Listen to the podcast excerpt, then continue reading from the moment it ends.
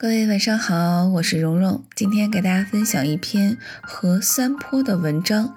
亲爱的鲁迅，一个好作家必须有一只猫咪。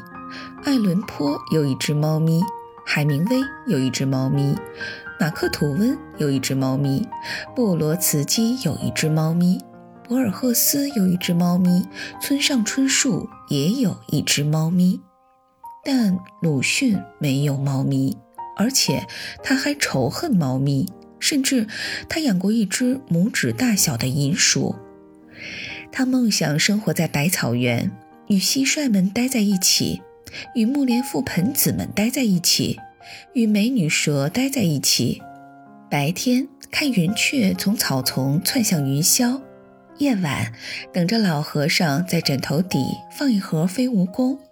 一道金光从枕边飞出，当然魔幻又炫酷，但大人们不答应，将他送进城里最严厉的学校里。在三味书屋，他识了字儿，见几千年的历史全是吃人。他扯开嗓门大声呐喊，他朝阿 Q 呐喊，朝闰土呐喊。朝孔乙己呐喊，朝祥林嫂呐喊，朝九斤老太呐喊，朝单四嫂子呐喊，朝蓝皮阿五呐喊，朝红眼睛阿义呐喊。整个世界都听见了他的呐喊声。他亲眼见过一个鬼，叫做无常。有一年，爷爷高考满分，被皇帝点了翰林；又一年，父亲高考作弊。爷爷又成了等死的囚犯，田地卖光了，父亲病倒了，大厦将倾了，十五岁的孩子要做顶梁柱。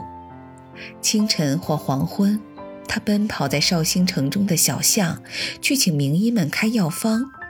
名医们的药引浪漫的要死，要么是原配的蟋蟀，要么是经霜的芦根，但浪漫是靠不住的。三十七岁的父亲终究还是撒手而亡。曾经，绍兴新台门那扇朱漆大门中的小王子，转瞬之间沦为乞丐。他从母亲的手中接过落满泪水的八块钱，逃一底，走一路，去寻求别样的人。没想到一路上他三弦二心南腔北调，最终混成了个吐槽王大毒蛇。一个矮小的人却藏有巨大的悲伤，他把这些悲伤写在纸上。这个世界不理睬他的悲伤，而他的悲伤比河流要长。许多年后，一个叫大江健三郎的日本作家接到了诺贝尔文学院的电话。很狂喜，急切地向母亲报喜。母亲很不高兴，问道：“鲁迅先生获过这个奖吗？”大江健三郎瞬间石化了，羞愧了好久。后来，大江健三郎说：“我一生的写作就是为了向这个人致敬，就是为了靠近他。”在日本，他学过医，入过革命党。但最终，他没做成一个像样的医生和革命党，甚至也没能像弟弟一样娶上一个日本姑娘。最不堪的是，这个日本姑娘还把他两兄弟都打败了。但男人们都打不败他，许多会写字的人都有跟他对撕的惨痛，几乎每个对撕倒地的，爬起来后都会献上膝盖。因为他撕的风趣，撕的高雅，让每个对撕的家伙都自愧不如。他身高不足一米六，却是帅毙酷毙的一代男神。一米八的萧伯纳赞美他好看，他告诉萧伯纳，等到我老了会更好看。世上的作家都喜欢换马甲，但没有一个作家的马甲比他的多。他一生共用过一百八十多个马甲，甚至他还让自己的马甲相互说话，看上去多么荒谬，多么孤独，又多么挖心。生命中，他热爱微小的事物。他叫许广平，小刺猬。一个雨天，许广平去看他。那一晚，他画了一只小刺猬，打着一把小雨伞。按星座的说法，他与他的小刺猬大约确乎是绝配，不只因为天秤与水瓶都爱做白日梦，而且水瓶的从容也大约确乎能够安抚天平那颗摇晃的不安的心。在厦门，他因为思念他的小刺猬，去一株相思树下静坐，偶然看见一头猪吃相思树的叶子。他勃然大怒，与那只猪展开了决斗。一个同事见了，惊问究竟。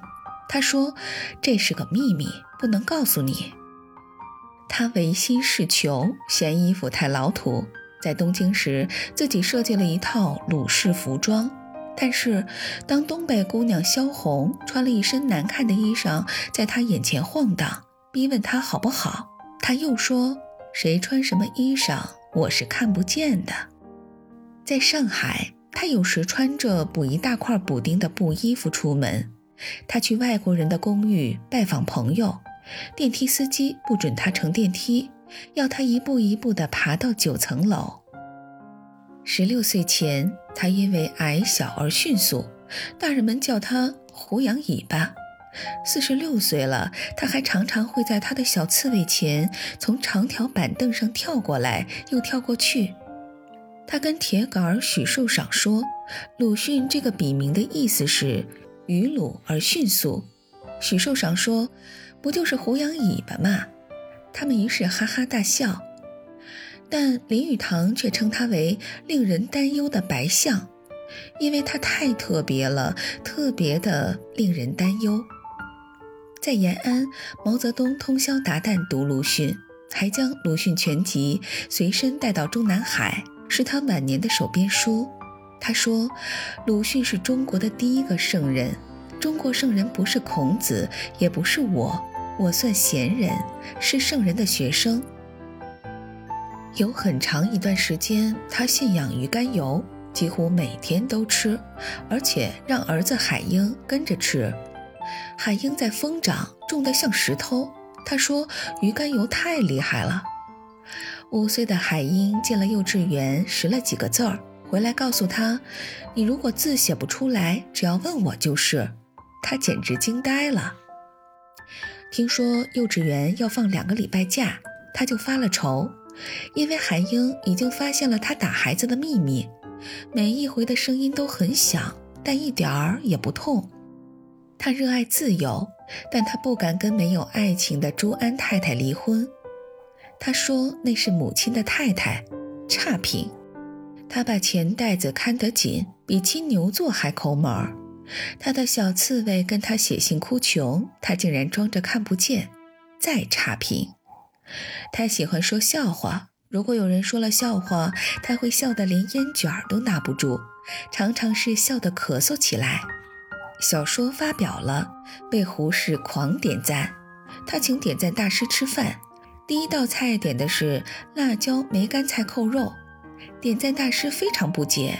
他解释说，夜深人困时摘下一只辣椒放进嘴里，嚼得额头冒汗，周身发软，睡意顿消，比咖啡要好。点赞大师不敢点赞了，只好摇头。他喜欢吃面包，见租地附近新开一家白鹅饭店，很高兴。但黑面包比黄面包贵，冰激凌一杯要卖三毛钱，他又很不高兴，预祝饭店倒闭关门。他每天抽烟三十支，抽得手指发抖，也停不下来。他的小刺猬管束他，他又闹脾气。他向林语堂讨主意，林语堂说戒烟其实蛮容易，每天都可以借几回。他生了病，胡思乱想。因为要挂了，准备写遗书，突然想到稿费，一咕噜爬起来，病立马就好了。他说：“生小病还有钱就是福，二者缺一就是俗人。”最终，他带着咳嗽离开了这个世界，还给世界留了遗书，说是赶快埋掉拉倒，不要做任何关于纪念的事儿。而这个世界不理睬他的梦想。还给他准备了几顶高帽子和纪念馆，也都堂皇的吓死人。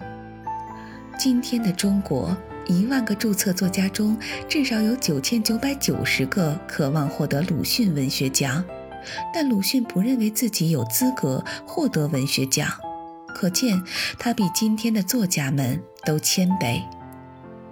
在北京，在上海，在广州，在绍兴，几乎每一天，他的纪念馆游人如织，观者如堵。但是，亲爱的鲁迅，不在教科书，不在纪念馆，不在神坛上，他在这些冷酷、讥讽、悲伤的不朽经典中。